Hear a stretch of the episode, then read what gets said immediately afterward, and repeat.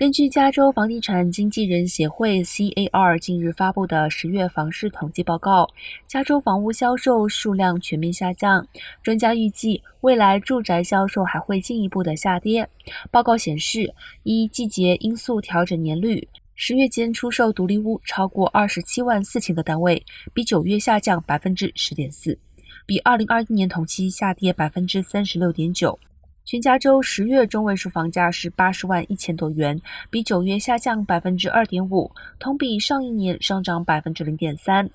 自二零二二年初至十月，加州房屋销售总体下降了百分之十八点五。随着利率在短期内保持高位，且季节性因素影响，未来几个月房价会进一步放缓。